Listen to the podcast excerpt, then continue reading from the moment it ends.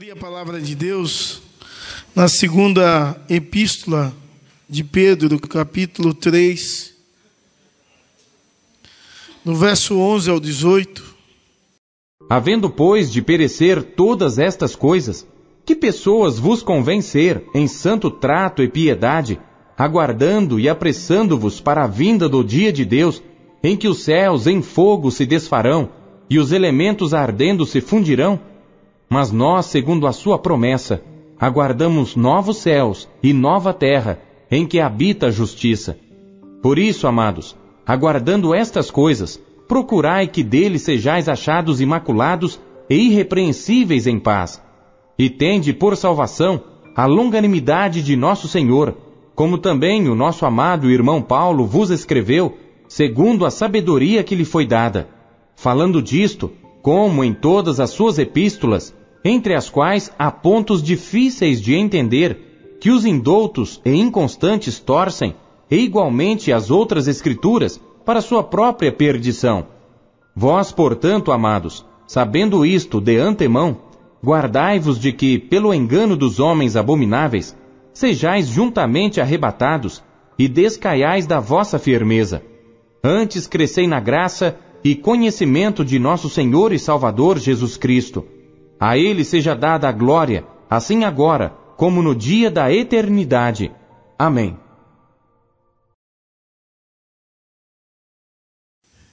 É uma, uma alegria quando nós paramos e vemos como o apóstolo Pedro olha e vê a volta de Cristo. Como é que você se sente em ver a volta de Cristo?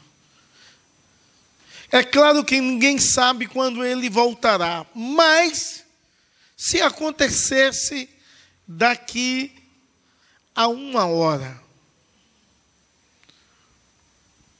se acontecesse daqui a uma hora, qual seria a sua reação em meio a esse acontecimento?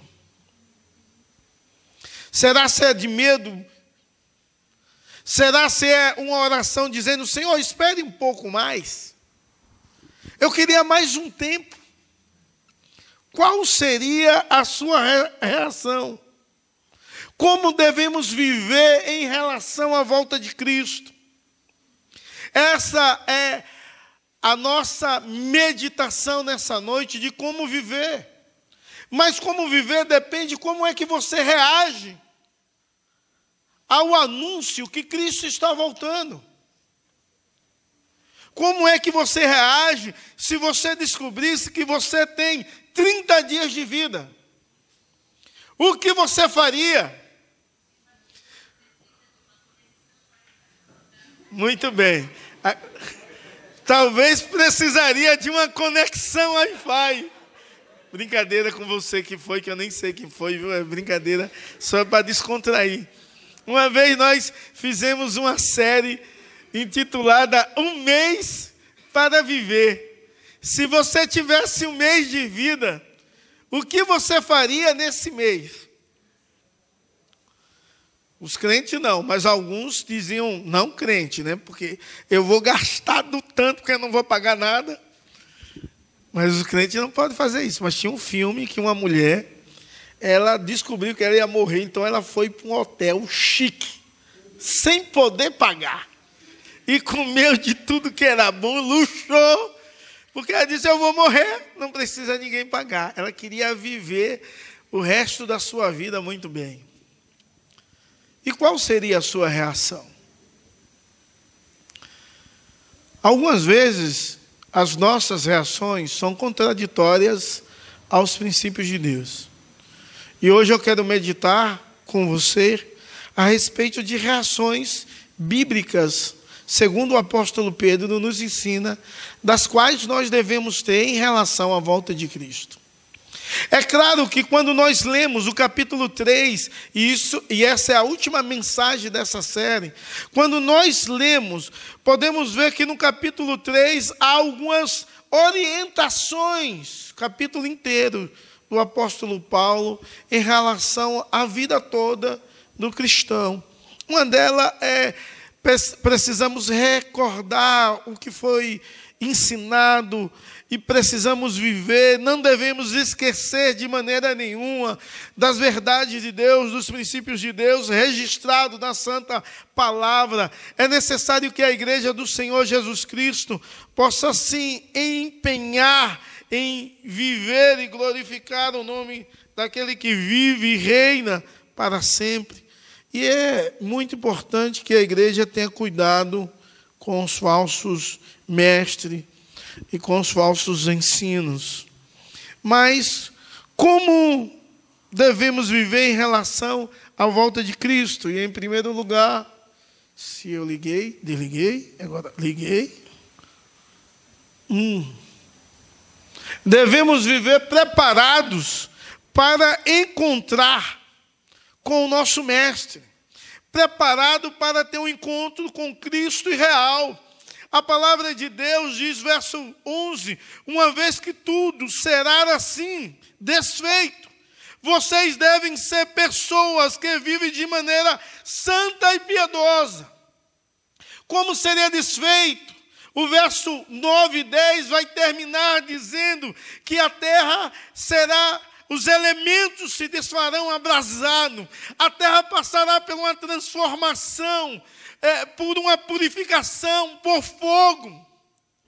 E meio a tudo isso, a igreja tem de estar preparada e viver em santo procedimento e piedosa, ou seja, em piedade. Viver uma vida santa e piedosa é, é uma junção da mesma coisa sendo repetida. Viver santo e demonstrar a santidade constantemente, diariamente, dioturnamente. E é quão difícil vivermos como separados para a obra de Deus. Porque a ideia de viver uma vida santa é viver uma vida separada separada para a glória de Deus, para a manifestação da graça de Deus e viver demonstrando a presença de Deus nos seus atos, na sua vida. Então a igreja tem de estar preparado. Jesus está voltando, glória a Deus. Eis-me aqui. A trombeta toca. A igreja glorifica, não clama por misericórdia porque está preparada pela sua conduta de vida santa e irrepreensível. Mas o apóstolo Paulo, Pedro também vai dizer que nós devemos ter uma grande expectativa em relação à volta de Cristo. O verso 12 diz que devemos esperando e apresentando uma vi a vinda do dia de Deus por causa desse dia, onde novos céus e novas terras, onde os elementos desse mundo irá sofrer transformações, mudanças. Nós, como igreja de Jesus Cristo, devemos esperar isso. Mas quando você lê jornal e vê sinais do fim, qual é a sua expectativa? É de alegria? em relação a um Deus que está voltando. Quando nós temos uma expectativa da volta de Cristo, que a terra está culminando ao seu fim, aonde vai os elementos ser purificado por fogo, ser restaurado pela ação poderosa e magnífica de Deus. Se temos uma expectativa em relação a isso, nós devemos orar, dizendo: Venha o teu reino.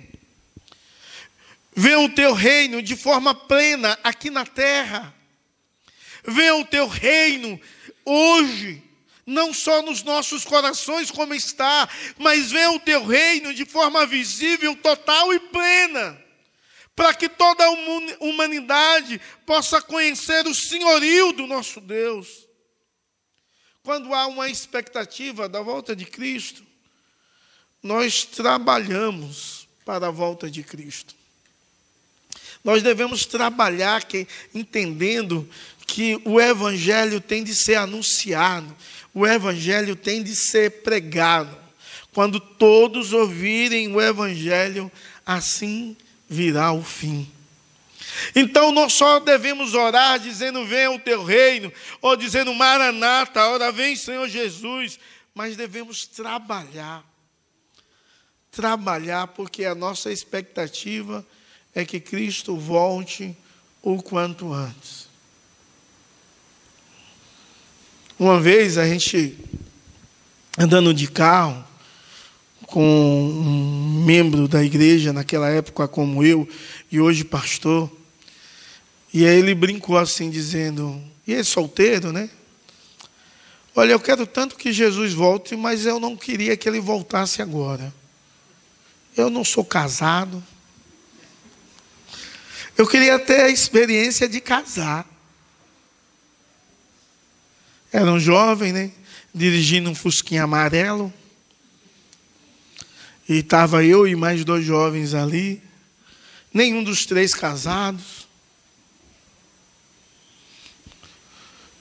E o nosso irmão, ele disse, eu queria que ele voltasse. A gente acabou de ouvir uma palestra sobre a volta de Cristo.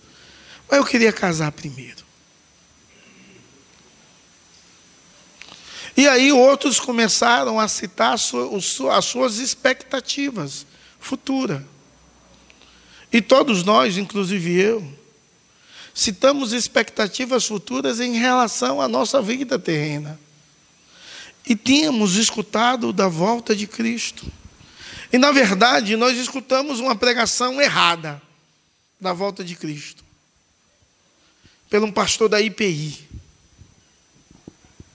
muito errada. Porque o cara, depois de pregar sobre os sinais da volta, e os sinais ele falou de forma certa, ele depois, no final da, da pregação, assim, ele disse assim: Eu não quero, eu não quero influenciar ninguém, mas eu quero dizer que Jesus Cristo voltará, voltará basicamente nesse período. E aí ele citou um período. Aí melou tudo, né?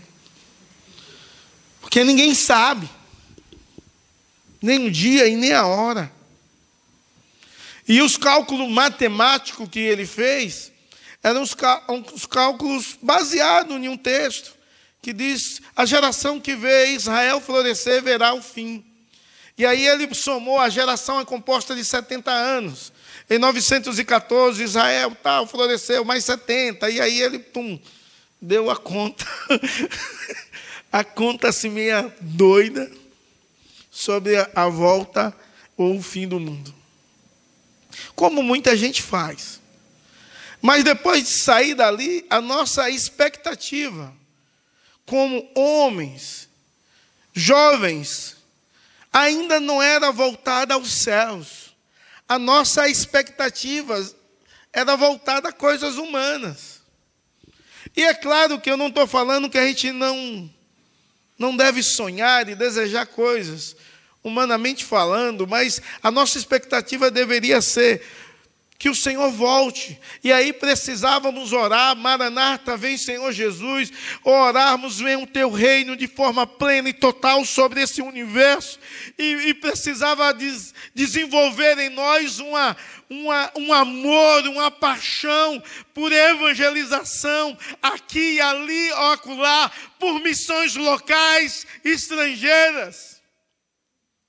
Isso deveria despertar na igreja um desejo de oração, de trabalho, de serviço para com o reino de Deus e para com a missão de Deus aqui na terra, seja ela em qualquer esfera. E de forma reducionista, nós reduzimos a missão, a evangelização. Mas deveríamos então ter uma ardente expectativa em relação à volta de Cristo. Isso iria mudar a conduta da igreja, viver, pensar no seu futuro, refletir no seu presente e viver para a glória de Deus. O, como devemos viver em relação à volta de Cristo?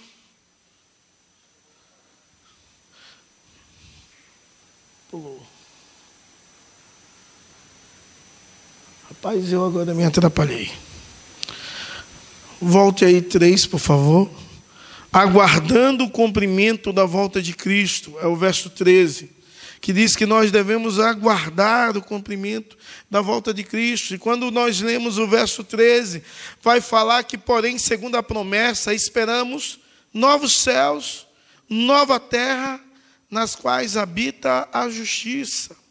Ou seja, se o verso 13 vai dizer que os elementos irão derreter pelo calor, pelo fogo, o verso 14 vai dizer que haverá uma restauração, que haverá uma restauração do paraíso, haverá uma restauração do pecado em meio à criação. Haverá uma restauração total da parte do nosso Deus e nós devemos aguardar o cumprimento da promessa de Deus, porque diz que os, a natureza almeja a redenção, a terra almeja a redenção. Se a minha redenção foi pelo sangue de Cristo, que me lavou e me purifica de todo pecado, a restauração dessa terra é por fogo. E, e, e aí vai essa ideia de aguardar essa promessa das estrelas caírem dos céus. A promessa que o mundo vai ser restaurado e que nenhum sinal de pecado existirá em toda a criação do nosso Deus. E aí ele termina o verso 13 dizendo que iremos ver e experimentar e viver em novos céus e nova terra, nas quais habitam a justiça será um lugar onde a justiça será plena, onde haverá justiça total, onde a justiça se manifestará constantemente em todos os seus atos e atitudes. Então, o apóstolo Pedro, ele vai desenrolando a ideia de purificação de uma criação que depois será renovada com novos céus e nova terra, e será um lugar onde habita a justiça. Nenhum nenhum indício de pecado estará nessa nova terra e novos céus que, a, que é a promessa de Deus. A nova Jerusalém, essa terra que é purificada, a nova Jerusalém vem dos céus sobre a terra. E a ideia de novos céus e nova terra é uma restauração do paraíso. É uma restauração do lugar de encontro com a plenitude total com Deus. Como é que devemos viver? Quais são as nossas expectativas? Nós devemos viver de forma irrepreensível na conduta, sendo irrepreensível na conduta. E o verso 14, ele vai falar sobre essa ideia de ser irrepreensível para quando Cristo nos encontrar possamos, Ele possa nos encontrar sem mácula. E a ideia sem mácula é uma ideia sem, sem sujeira. É uma ideia de limpeza, de purificação, sem imundícia nenhuma. E para a igreja se encontrar de forma com Cristo, de forma irrepreensível, ela encontrar-se sem mácula, ela deve experimentar de Deus o perdão, a purificação, a limpeza de vossa alma. Ela se encontra sem culpa, porque ela entende o seu estado de perdoada, sem carregar nenhuma mazela do passado, nenhum, nenhuma situação que possa a condenar, não há nenhuma culpa. Há um encontro em paz, porque há uma conduta irrepreensível, não por causa de nós, mas por causa de Deus que habita em nós, que tira toda a mancha, toda a culpa e traz paz. Muitas e muitas pessoas vivem carregando um senso de culpa durante anos por causa de algo que fez, cometeu, mas há um Deus que vai nos ao nosso encontro E o verso 14 diz: esforcem para que Deus os encontre, sem mácula, sem culpa e em paz. É interessante que a ação é uma ação de Deus que faz com que eu e você não tenhamos manchas, não tenhamos culpa e experimentamos a paz. Mas o apóstolo Pedro diz assim: esforcem, tenha um esforço. O apóstolo Pedro está dizendo assim: seja irrepreensível com aquilo que Deus tem falado ao seu coração, com aquilo que Deus deseja que você viva. Se esforce constantemente constantemente para viver, viver segundo os parâmetros de Deus. E encontre com Ele você dessa forma. Há retrato das dez virgens. E as dez eram virgens. E a ideia de virgindade é uma ideia de pureza. As dez encontraram com, com o noivo. Mas o noivo só disse a cinco. Vinde benditas de meu Pai. As cinco nécias que não tinham óleo na lâmpada, porque não eram prudentes, ele diz: Apartai-vos de mim, eu não vos conheço.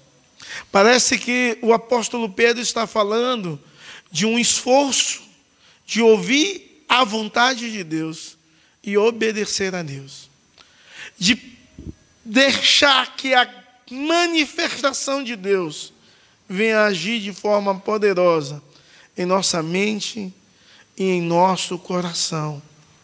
Uma outra coisa em relação à volta de Cristo que nós devemos entender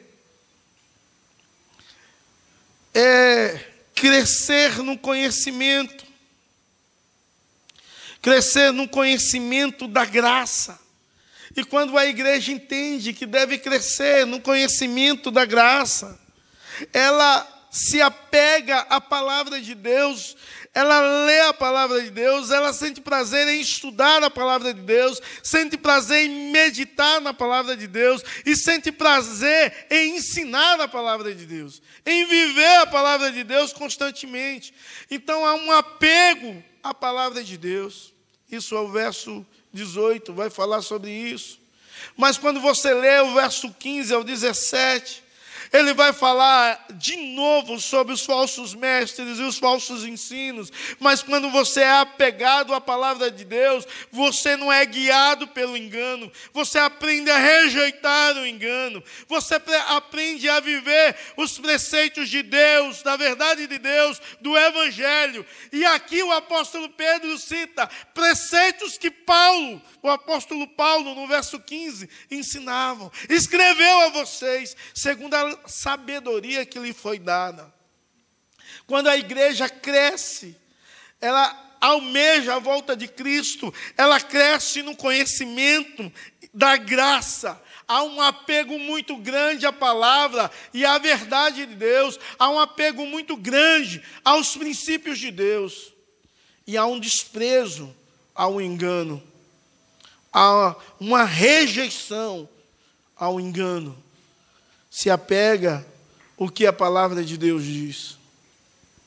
Nos nossos dias, há um apego muito grande ao pragmatismo. Nos nossos dias, por parte dos falsos mestres, por parte da igreja, há um apego muito grande, muito grande ao misticismo. E isso é algo terrível e contraditório ao ensinamento da palavra de Deus, do que nos ensinou os livros históricos, os profetas, os livros poéticos, do que nos ensinou o Evangelho do Senhor Jesus Cristo, do que nos ensinou as cartas do apóstolo Paulo, do que nos ensina a carta do apóstolo Pedro. Nós precisamos então apegar-se à palavra de Deus, mas há de fato uma ignorância bíblica nos nossos dias. Há algum luz de teologia na mente de alguns, mas há uma ignorância bíblica. Porque se nós entendêssemos que a palavra de Deus, a revelação escrita especial de Deus, de fato é boca de Deus e alimenta a nossa alma, nós deveríamos então empenhar-se diligentemente a vivermos essa palavra, a estudarmos essa palavra, a meditarmos nessa palavra e ensinarmos essa palavra. Mas aí penso, se você tem lido essa palavra, que é o alimentar-se dela. Você leu a semana passada, pelo menos sete dias, sete vezes? Sete vezes durante sete dias. Ou melhor, você leu a palavra de Deus pelo menos 21 vezes a semana passada, porque eu acho que a maioria de nós aqui come três vezes alimento comum, alguns até quatro.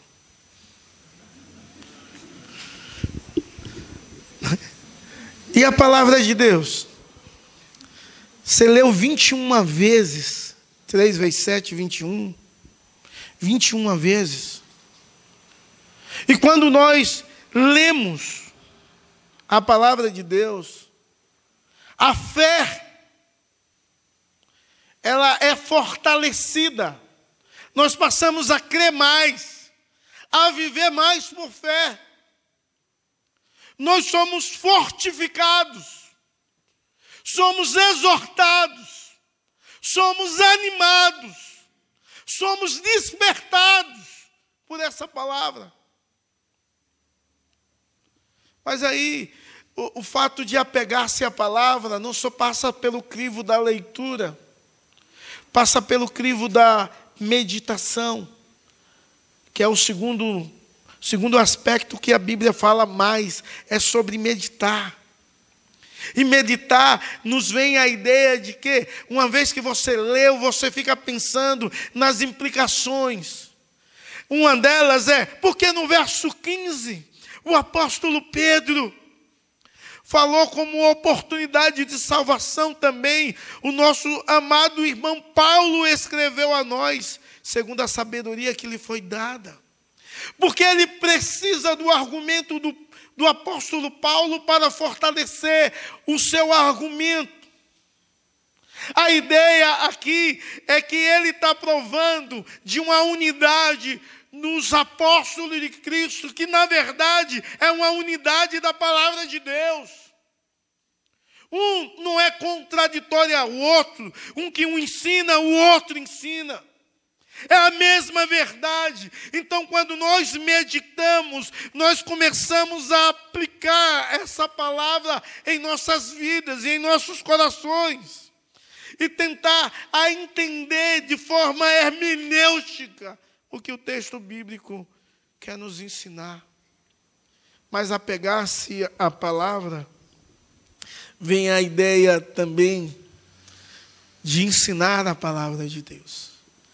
E aí eu te pergunto: você tem ensinado a palavra de Deus? Talvez a sua resposta é: eu não sou professor de EBD e nem de catecúmenos.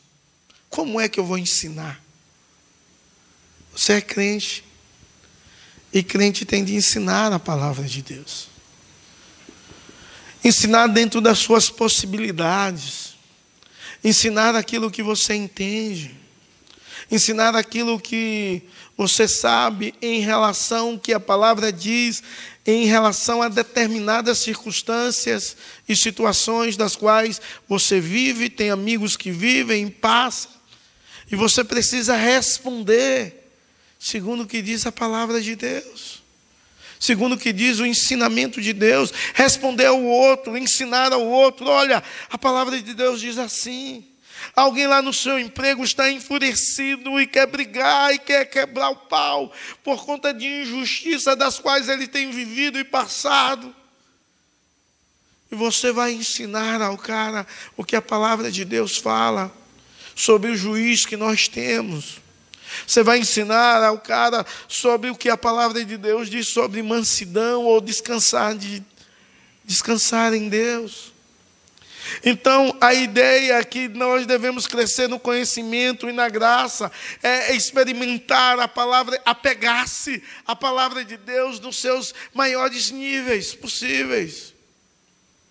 Então, não, não só precisamos ler e meditar, mas precisamos ensinar. Mas é necessário também anunciar a palavra de Deus, evangelizar, falando o que Deus deseja às pessoas, sendo boca de Deus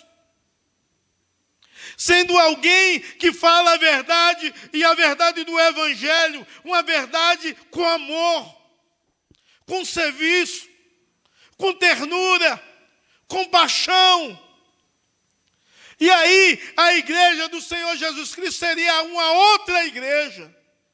Se a nossa ardente expectativa da volta de Cristo mudasse, se vivêssemos em relação à Sua volta de forma preparada, tendo uma boa expectativa, aguardando o cumprimento de Cristo, sendo irrepreensível na conduta, entendendo e apegando-se à verdade, crescendo no conhecimento da graça do Senhor e Salvador Jesus Cristo.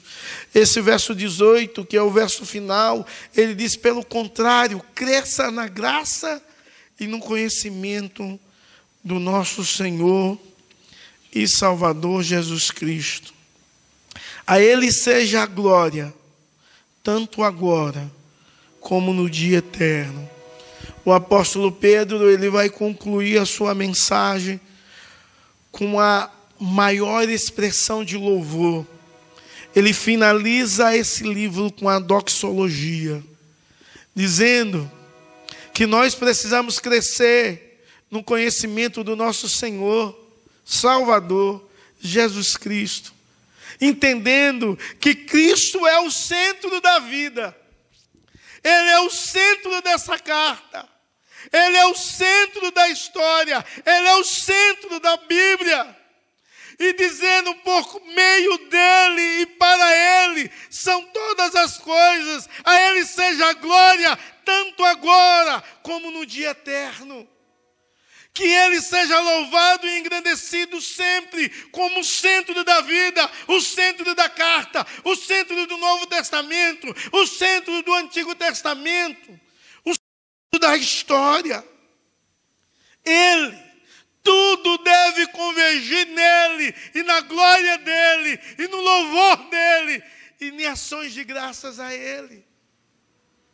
Ou seja, o apóstolo Pedro está dizendo: por mais do que eu tenha ensinado a vocês, eu quero que vocês continuem crescendo em conhecimento, em intimidade com o nosso Senhor e Salvador Jesus Cristo, que é o centro de tudo e o único que deve ser louvado, o único que deve ser adorado, o único que deve ser glorificado.